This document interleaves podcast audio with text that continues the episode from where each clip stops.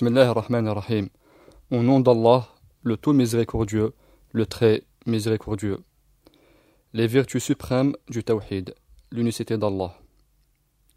Louange à Allah qui a parachevé les religions par la religion du Tawhid et révélé le Coran et la Sunna pour annuler les fausses pratiques.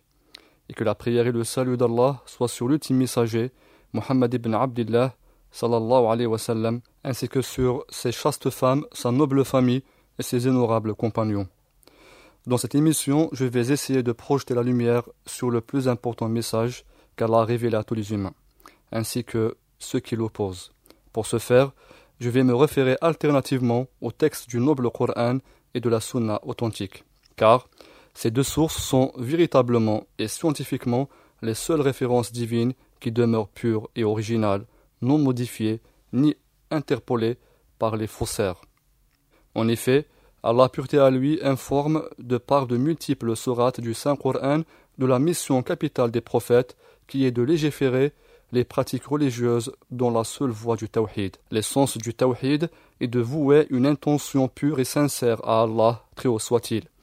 En d'autres termes, c'est le fait que lorsque le serviteur accomplit un acte d'adoration, il doit le détacher de toute visée susceptible de le détourner du principe de l'unicité d'Allah, à savoir croire que seul Allah est en droit d'être adoré, croire que seul Allah est en droit d'être adoré. Cela concerne foncièrement toute adoration que l'homme produit, dont la croyance, la parole, l'œuvre et le comportement.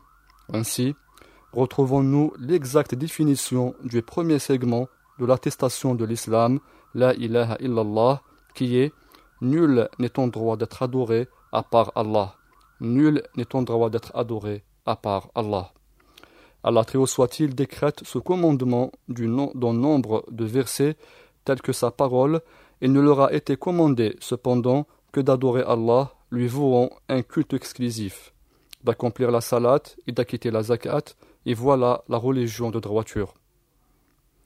Assignons ainsi, grâce à cette exclusivité dans l'adoration, l'attribut de droiture à la religion qui est l'ensemble des, enseignements et pratiques auxquels nous sommes tenus à nous soumettre. Sachons, par implication, que toute action déviée de cette norme d'exclusivité, le tawhid en question, est statuée comme dépourvue de droiture. De proviennent d'ailleurs les différents agissements hérétiques et innovés qui débouchent parfois sur l'association. Pour confirmer ce devoir d'éviter l'association, donc de réaliser le tawhid, Allah pureté lui dit dit En vérité, ma salat, mes actes de dévotion, ma vie et ma mort appartiennent à Allah, Seigneur des mondes, à lui nul associé, et voilà ce qu'il m'a été ordonné, et je suis le premier des musulmans. De ce fait, comprenons-nous que tout culte exercé par le serviteur durant sa vie ne doit absolument être consacré à un autre qu'Allah. Il dit aussi Pureté à lui, quiconque donc espère rencontrer son Seigneur, qu'il fasse de bonnes actions et qu'il n'associe dans son adoration aucune créature à son Seigneur. Les savants Al-Fudayl ibn Ayyad, entre autres, commentent les bonnes actions citées dans ce verset par le suivi de la sunna du prophète, prière et salut d'Allah sur lui, ce qui s'oppose radicalement aux innovations. Le messager d'Allah wa dit Certes, Allah n'accepte des œuvres que celles qui lui sont vouées exclusivement. Certes, Allah n'accepte des œuvres que celles qui lui sont vouées exclusivement. Par ailleurs, pour démontrer le grand danger que recouvre le shirk, qui est d'annuler les actions et de les rendre inacceptables, Allah, gloire à lui, nous en informe dans un hadith divin. Il dit Je suis celui qui se passe de toute association. Quiconque accomplit une association dont il m'associe à quelqu'un d'autre, je le délaisse, lui et son association. Dans le Coran aussi, Allah statue la même sanction. Il dit En effet, il t'a été révélé ainsi qu'à ceux qui t'ont précédé, si tu donnes des associés à Allah, ton œuvre sera certes vaine et tu seras très certainement du nombre des perdants. Puis immédiatement dans le verset suivant, Allah ordonne et commande.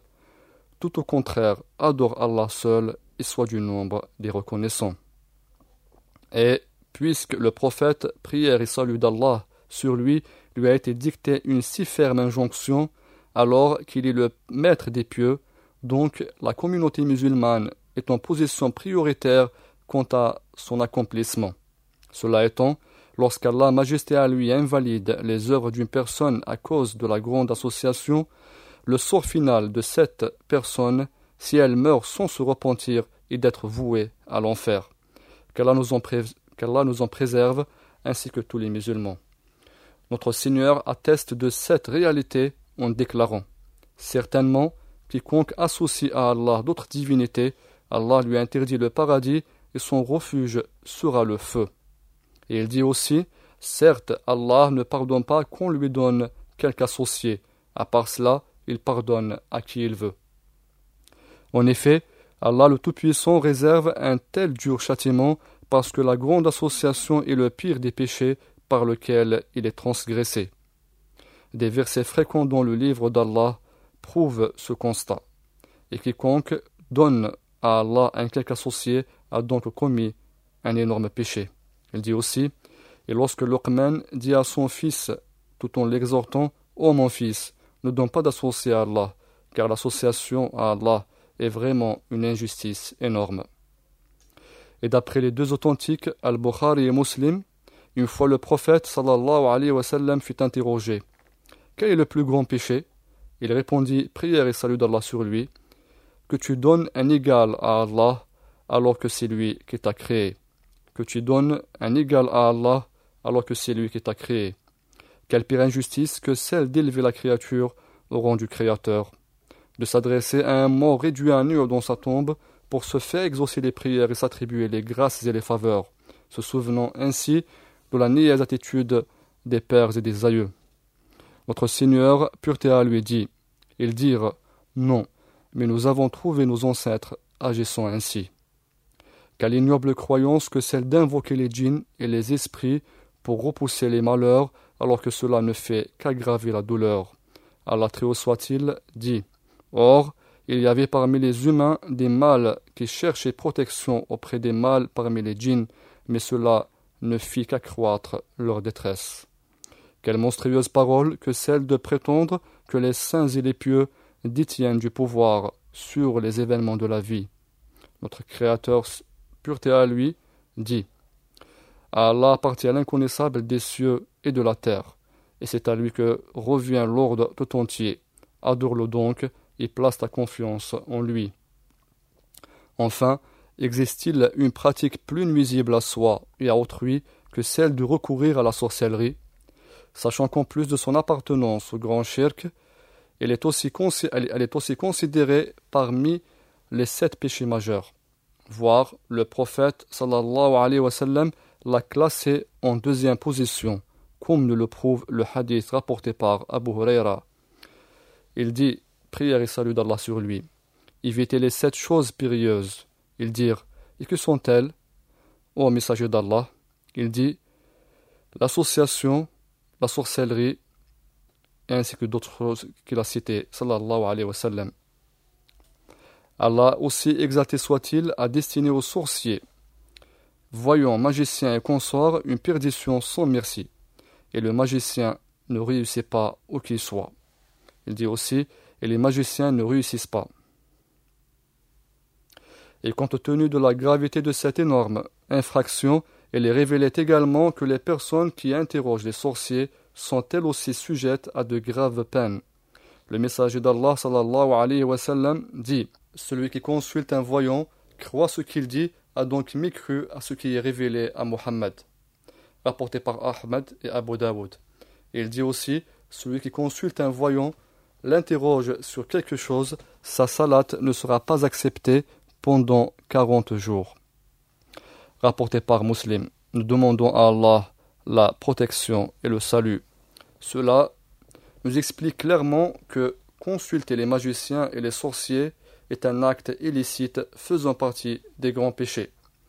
Ce sont en bref des exemples sur quelques actes qui peuvent mener à la mécréance et la grande association. Il incombe à tout, à tout un chacun des musulmans de s'en éloigner, de conseiller son prochain, de ne pas les commettre et de mettre en garde leurs auteurs. En conclusion, je demande à tout musulman de s'intéresser à l'apprentissage de sa religion, de s'occuper de la science islamique et de sa pratique, car Allah le tout miséricordieux a destiné que la réussite soit conditionnée par la pratique ferme de l'islam. Cette pratique ne s'acquiert efficacement qu'en suivant le chemin de la science religieuse tel que tracé par nos pieux prédécesseurs, Et notre dernière invocation est louange à Allah, le Seigneur des mondes, et qu'Allah prie et salue sur notre prophète Mohammed, sur sa famille et tous ses compagnons. Assalamu alaikum wa rahmatullahi wa barakatuh.